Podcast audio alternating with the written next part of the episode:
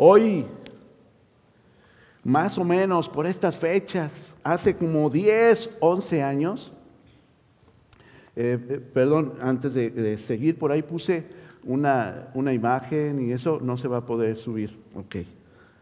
Eh, hace como 10 u 11 años que visité por primera vez, hermanos, aquí Estados Unidos.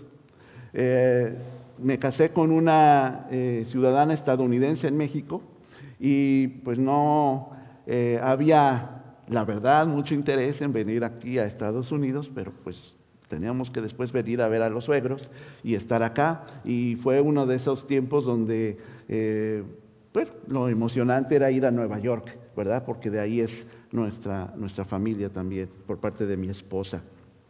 Y hermanos, yo veía en las películas, casi todas las películas de acción, de comedia, lo que sea, de Estados Unidos, ¿dónde son, hermanos? en la ciudad de Nueva York, ¿verdad? Y pues uno ve ahí este, Mi pobre angelito y otras películas y ve las casas llenas de luces, ¿verdad? Y, el eh, árbol este, enorme ahí en Rockefeller Center, ¿verdad? Donde está la, la pista de patinaje. Ve muchos adornos de Navidad y cae la nieve. Esas son algunas de las cosas que me llamaron la atención cuando vine. Este, pues que no había nieve, pero sí muchísimo frío, ¿verdad? pero si Navidad cae nieve, pues ahí yo lo vi en mi pobre angelito, ¿por qué no cae? Pues no, no, no cayó.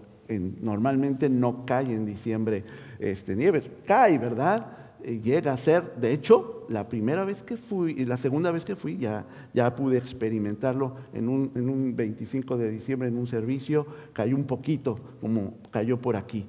Y otra cosa que me sorprendió, hermanos, es que ah, pues no había muchas casas adornadas, no había muchas casas con luces. Es más, creo que aquí, en este primer año que llevamos viviendo en Oregón y estando acá, he visto más luces, más casas iluminadas ya en los estos centros de construcción eh, donde venden las luces ya prácticamente se agotaron. Eh, sí he visto aquí un poquito más, pero aún así hay muchas que no. Y es normal, hermanos, en un estado eh, como estos de la Unión Americana, que tienen políticas este, liberales, ¿verdad? Y que todo, hay mucha libertad para escoger o no. Antes, sobre todo tal vez en los 80, un poquito todavía más atrás, todavía Estados Unidos era reconocido como un país eh, cristiano, ¿verdad? Eh, y cada vez eso, ha ido cambiando mucho. Y yo creo que eso se debe a eso, que ya no había estas casas adornadas y, ya no había todas estas cosas. Em, sin embargo, hermanos, me llamó la atención, muchas gracias, algo, gracias, gracias Natalia, algo que, que sí vi cuando fui en, en estas primeras visitas a Nueva York era que en muchos de los coches, ustedes saben, cualquiera puede pegar muchas eh, estampas con mensajes de toda índole en nuestros, en nuestros eh, coches, en los trunks, en las cajuelas. Y pues obviamente para que sean visibles a las personas que están atrás de ellas. Y a mí uno que me llamó mucho la atención fue una imagen eh, lástima que no se puede poner eh, ahorita, quería mostrárselas y seguramente la han visto. Es una imagen del pesebre, eh, pero no se ve con claridad. Es como la silueta de María y José y el niño y el pesebre. Y era la estampa que estaba en el coche y decía, keep, um, ahorita les digo, keep Christ in Christmas. Keep Christ in Christmas. Había muchos coches de esos. y, me llamó mucho la atención, hermanos. Aquí no he visto, fíjense, ningún coche con esa estampa. Y en español significa mantén en la Navidad a Cristo. Mantén en la Navidad a Cristo. Es eh, pues muy hermoso, ¿no es cierto, hermanos? Todo este tiempo de de, convivio. Seguramente usted pasó un muy buen tiempo juntos como familia, si nada más pudieron estar juntos como familia nuclear con sus hijos, sus yernas, o nada más sus pequeños. Tal vez eh, si tiene hermanos o tiene primos, incluso pudo haber invitado a algunos amigos para compartir la Nochebuena, ¿cierto? Y los invitaron, jugaron juegos de mesa, hicieron algunos chistes este, y pasaron un buen tiempo juntos. Eso está bien, hermanos, pero eso es el significado de la Navidad. Realmente no lo es. ¿Por qué, hermanos? Porque a veces dentro de todo este convivio, que es bonito, se pierde el propósito. El propósito por el cual, como cristianos, celebramos la Navidad. A veces en estas reuniones y en estas fiestas, quien se roba la atención es el mejor platillo, ¿cierto? Y traen dos o tres platillos muy buenos, no, pero el puerquito, bueno, el pollo, esto, ay, estaba bien rico, este, los tamales que hizo Cristi, ¿verdad? A veces lo que toma importancia es aquel tío bromista, gracioso, simpático, que saca cada puntada y estamos doblados de risa, nos duele hasta el estómago de tanta risa. Y es un buen tiempo y a veces recordamos esa fecha, ese año de Navidad, por alguno de los familiares que sobresalió en la fiesta de Navidad. Hermanos, eh, otra vez les repito, no está mal, tenemos que hacerlo. Nosotros lo hicimos como familia. Nos invitó una familia y estuvimos con ellos eh, compartiendo el pan y pasando un buen tiempo. Pero hermanos, esta estampa, con este mensaje, toma mucha importancia cuando tenemos en la Navidad tantas cosas. Tenemos regalos de Navidad. Seguramente ustedes recibieron unos muy buenos regalos de Navidad. Yo veo como muy contento al hermano Roberto. Probablemente recibió las llaves de un Camaro amarillo ahora como regalo de parte de mi hermana Marty. Los niños están felices, contentos porque reciben buenos regalos, ¿cierto? Eso es parte también de, porque lo sacamos del regalo que significó Cristo para el mundo y de alguna manera nosotros queremos recordarlo también, obsequiándonos eh, a nuestros seres queridos algo hermoso de Navidad. Pero eso no es la Navidad tampoco, ¿cierto? Entonces, fíjense, en inglés esta frase toma mucho sentido, Keep Christ in Christmas, porque la palabra Christmas, Navidad, está compuesta de dos frases. La primera es Christ.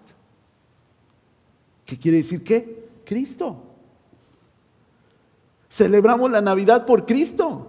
La misma palabra en inglés lo está diciendo. En español decía el domingo pasado que natividad viene de nacimiento, de nativo.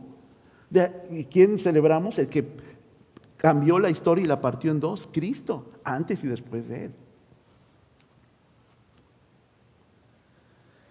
Y ahora, si voy a cortarme el cabello, mis hermanos, y estoy ahí, y en vez de decirle a la persona que me cortó amablemente el cabello y que tuvo paciencia para decir, ok, un poco más largo, más corto, y me despido de la persona, Merry Christmas. Y la persona lo más seguro es que responda, Happy Holidays. Porque a eso hemos reducido el recordar este día en fiestas, pero no en el nacimiento de Cristo. Y hermanos, es normal que las otras personas que no conocen a Cristo digan happy holidays, felices fiestas, pero nosotros los cristianos tenemos que decir feliz Navidad, porque Cristo nació, hermanos. Y eso hace total diferencia en nuestra vida. Y si no lo hace, entonces hay que autoexaminarnos porque a lo mejor estamos, estamos sacando a Cristo de nuestro concepto de Navidad. El mundo, hermanos, quiere olvidar el motivo por el que se celebran estas fechas. Y la razón está clara. Estamos quitando a Cristo de la Navidad. Es como si quitáramos al festejado de su propia fiesta.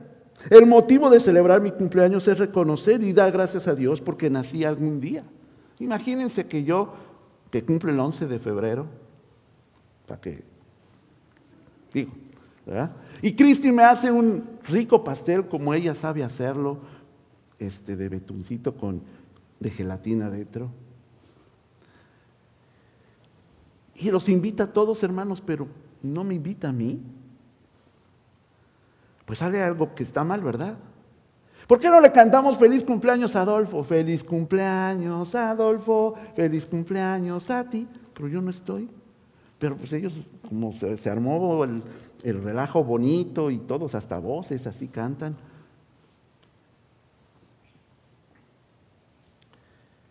Así de absurdo, hermanos, es que nosotros estemos desplazando a Cristo.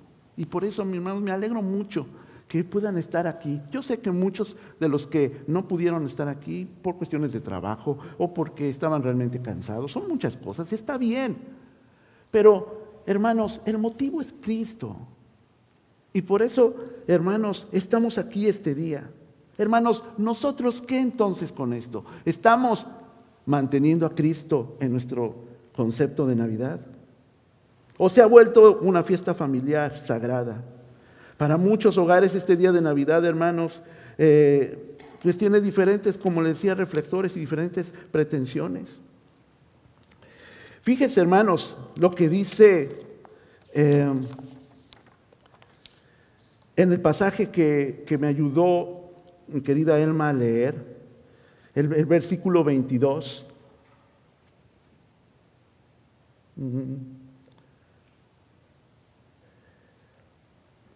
Que no lo leímos, pero está hablando de que Jesús tenía que ser presentado en el templo. Era algo que decía en la ley. Todos los hijos mayores, los primogénitos, tenían que ser presentados en el templo. Todo judío lo sabía. Y José y María, como buenos judíos, querían cumplir la ley. Así que fueron para presentar al ya no tan pequeño niño pero con la edad suficiente para seguir dependiendo de sus padres. Dice el versículo 27 que este hombre, Simeón, esta historia de Simeón y Ana es poco contada, no solamente en los tiempos de la Navidad, también en la Biblia. Dice que este hombre, Simeón, que era justo y era muy devoto, dice que fue movido por el Espíritu. Fue al templo cuando al niño Jesús lo llevaron sus padres para cumplir por esa costumbre establecida por la ley. Es increíble, mis hermanos, porque Simeón, que era alguien que amaba realmente al, Señor Jesús, algo que quería, que anhelaba en su vida, porque hasta el momento no, no se había declarado, no se había reconocido que había nacido el Mesías de Israel, le pidió a Dios, Dios, permite que mis ojos vean a tu Hijo, al Mesías, al que nos traerá libertad y esperanza. Y este hombre,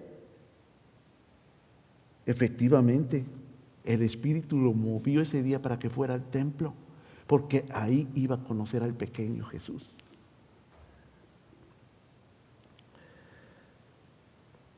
Hermanos, cuando venimos a la iglesia, no solamente hoy el día 25, puede ser la segunda o la tercera semana de febrero o marzo, tal vez en junio o julio. ¿Cuál es la expectativa cuando venimos a la iglesia?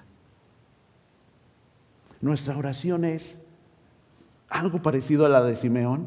Señor, que el día que voy hoy a congregarme con mis hermanos, que tu palabra hable a mi vida y a mi corazón. Que vea algo que necesito ver, algo que necesito entender. Yo creo que es un buen ejemplo el que nos pone Simeón, porque él anhelaba ver al Mesías. Y esta vez en sus oraciones el Espíritu Santo lo movió y dice, hoy es el día, Simeón. Y fue para presenciar a Cristo. Y hermanos, eso es lo que tenemos que hacer nosotros. Cada domingo, o cada reunión de oración, o cada día que estamos en el discipulado, cada momento en el cual estamos buscando la presencia de Dios, pedirle, Hoy quiero que me hables, hoy quiero que cambies mi vida. Estas dos personas, hermanos, Simeón y Ana, esperaban a Jesús. Los demás iban al templo por mera costumbre, al parecer, por la inercia, porque tenían que hacerlo, porque eran judíos. A veces nos pasa muy seguido a nosotros, porque soy cristiano voy a la iglesia, porque soy cristiano voy a hacer esta situación o esta actividad, voy a la campaña evangelística, pero porque debe cambiar nuestro concepto. Yo quiero ir para tener un encuentro con mi Dios, con Jesús, como lo hicieron Ana y Simeón. Ellos estaban buscando esa promesa de salvación y redención que Jesús iba a venir. Hermanos, la historia que leímos de estos ancianos que eran fieles, que eran justos, que eran piadosos, que servían, que oraban, que ayunaban, porque, hermanos, nadie de manera honesta espera recibir algo si antes no ha trabajado en ello. Hermanos, si usted realmente quiere un milagro en su vida, quiere transformar ese mal hábito, quiere cambiar el carácter tan difícil que tiene y que ha costado tanto trabajo eh, eh, que el Señor le transforme, fíjense lo que hacían Simeón y Ana. Servían, estaban ahí siempre, viendo qué, cuál era la necesidad de las personas, oraban, ayunaban se preparaban para recibir a Dios. Hermanos, tenemos que estar siempre alertas, siempre preparados, porque Dios siempre quiere hablarnos. Pero a veces, mis hermanos, nosotros somos los que estamos sacando a Dios de nuestra relación con Él, de nuestro tiempo de Navidad, del nacimiento de Jesús.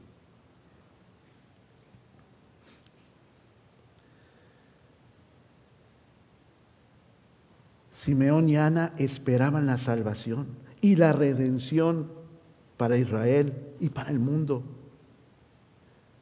Ellos, hermanos, deseaban, deseaban con toda su fuerza, con todo su corazón, que esto fuera una realidad en sus vidas, pero también en las vidas de otros. Ambos esperaban la consolación y la redención de Israel. Fíjense lo que decía el versículo 38. Llegando ese mismo momento, Ana dio gracias a Dios y comenzó a hablar del niño a todos los que esperaban la redención, la redención de Jerusalén. Es algo que no se puede ocultar. Es algo que no se puede callar. Lo que está haciendo Dios en mi vida, lo que está haciendo en mi corazón, lo que está haciendo en mis circunstancias. Cuando hablaba con uno de mis hermanos el día de ayer, estaba totalmente agradecido por todo lo que Dios estaba haciendo en su vida. Recordaba lo que pasaba el año pasado y decía, no tenía nada de esto, pastor, pero confía en mi Dios y el Señor me ha dado. Y no seguimos a Jesús porque nos da, sino porque lo que yo me di cuenta mucho más de este hermano que lo conocí el año pasado también, es que hoy tenía paz esa paz que sobrepasa cualquier entendimiento y que solamente da Dios a sus hijos, a los que esperamos en Él, a los que esperamos que nazca en nuestra vida y en nuestro corazón.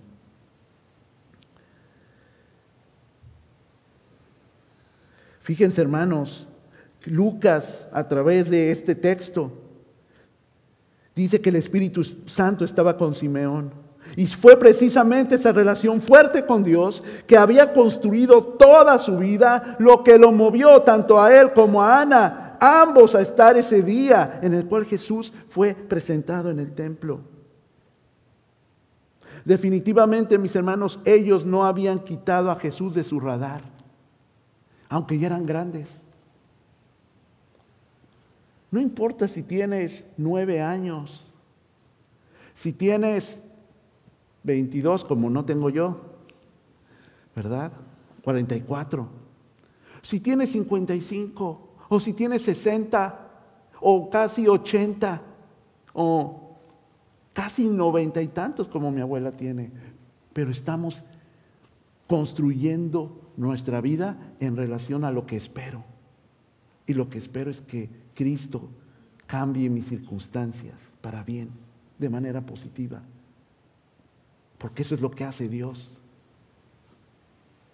Lo viejo lo hace nuevo. Lo que estaba maltratado, abollado, lo repara, lo restituye. Eso es lo que hace Dios. Eso es lo que debemos hacer como Ana y Simeón, que construyeron toda su vida esperando en el Señor Jesús. Y hasta que lo vieron con sus ojos, Ana lo cargó como Simeón. Nosotros ya no vamos a ver a Jesús de carne y hueso, menos como bebé, pero sí lo vamos a ver en mi vida y en la vida de otros, bendiciendo a otros, ayudando a otros porque nos ha cambiado. El nacimiento de Jesús nos ha cambiado. Eran ancianos y su oración era poder ver al Mesías. Hermanos, ¿con qué actitud venimos de tener ese encuentro con Cristo? Y de tener esa experiencia profunda con Jesús. Lucas nos narra que el Espíritu Santo le confirmó a Simeón que no vería la muerte antes de ver al ungido de Dios, según lo que decía el 26, y le había revelado que no moriría sin antes ver al Cristo, al Señor. ¡Qué increíble! ¡Qué fe tan grande! Su petición iba a ser contestada. Hermanos, para nosotros ver la muerte es realmente no ver, es estar en tinieblas, pero ver a Jesús es entonces poder ver la luz. Fíjense lo que dice Juan 8:12. Juan 8:12. Una vez más, Jesús se dirigió a la gente, este niño del cual hablamos, y les dijo, yo soy la luz del mundo. El que me sigue no andará en tinieblas, sino que tendrá la luz de la vida. Qué hermosa promesa. El que sigue a Jesús ya no andará en tinieblas, sino que tendrá la luz de la vida. Dice el versículo 30 y 32, porque han visto mis ojos tu salvación, dice Simeón. Y luego dice en el 32, luz que ilumina las naciones y gloria de tu pueblo Israel. No solamente Israel, Cristo sabía Simeón que iba a iluminar todas las naciones incluyendo Estados Unidos, incluyendo Oregon, incluyendo tu vida, mi hermano, mi hermana. La salvación es luz para todos los pueblos, hermanos. En el versículo 38, Ana también hablaba del niño a todos los que esperaban la redención. El mensaje del nacimiento de Jesús, hermanos, es para todos los que están esperando ya no andar en tinieblas, sino ver la luz. Hermanos, porque dos personas que son fieles, justas y piadosas quieren ver la luz si andaban en ella. Ellos eran fieles, eran justos. ¿Por qué? ¿Por qué querían ver la luz? Si eran personas que oraban y ayunaban. Porque es Jesús la luz de este, de este mundo, no ninguno de nosotros no Simeón, no Ana, reconocían a Jesús. Es Jesús el que nos ilumina, sin que haya esa luz que prenda nuestra mecha, mis hermanos. Sí podemos ser talentosos, habilidosos, simpáticos, pero luz, Cristo es el que saca a nosotros toda esa potencia, toda esa situación que teníamos oculta y que no sabíamos que teníamos. Es el Espíritu Santo cuando encontramos a Jesús el que cambia nuestro ser y nuestra perspectiva, nuestro sentido de vida.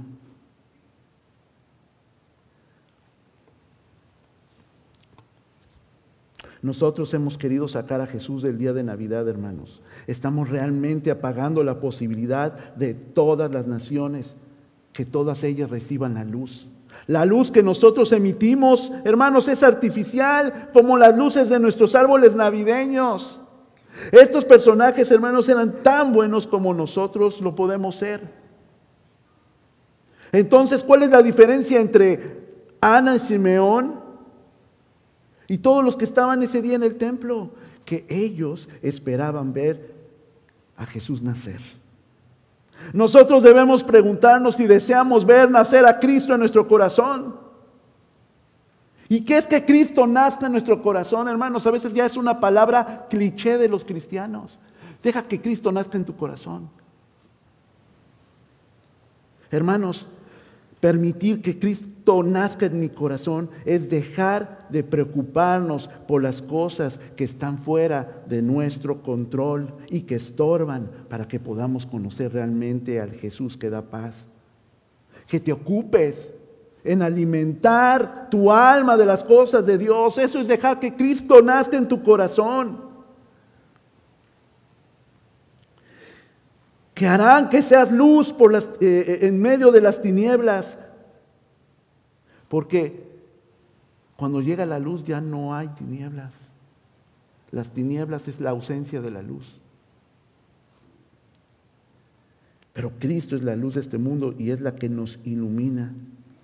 Solo la luz de Jesús, mis hermanos, me puede hacer ver como hijo de Dios. Las tinieblas ocultan esa verdad, hacen que no lo vea a Jesús como el Mesías que trae salvación y redención, como toda esa gente reunida ese día en el templo. Todos tenían la posibilidad de poder ver a Jesús, lo vieron, pero no lo reconocieron.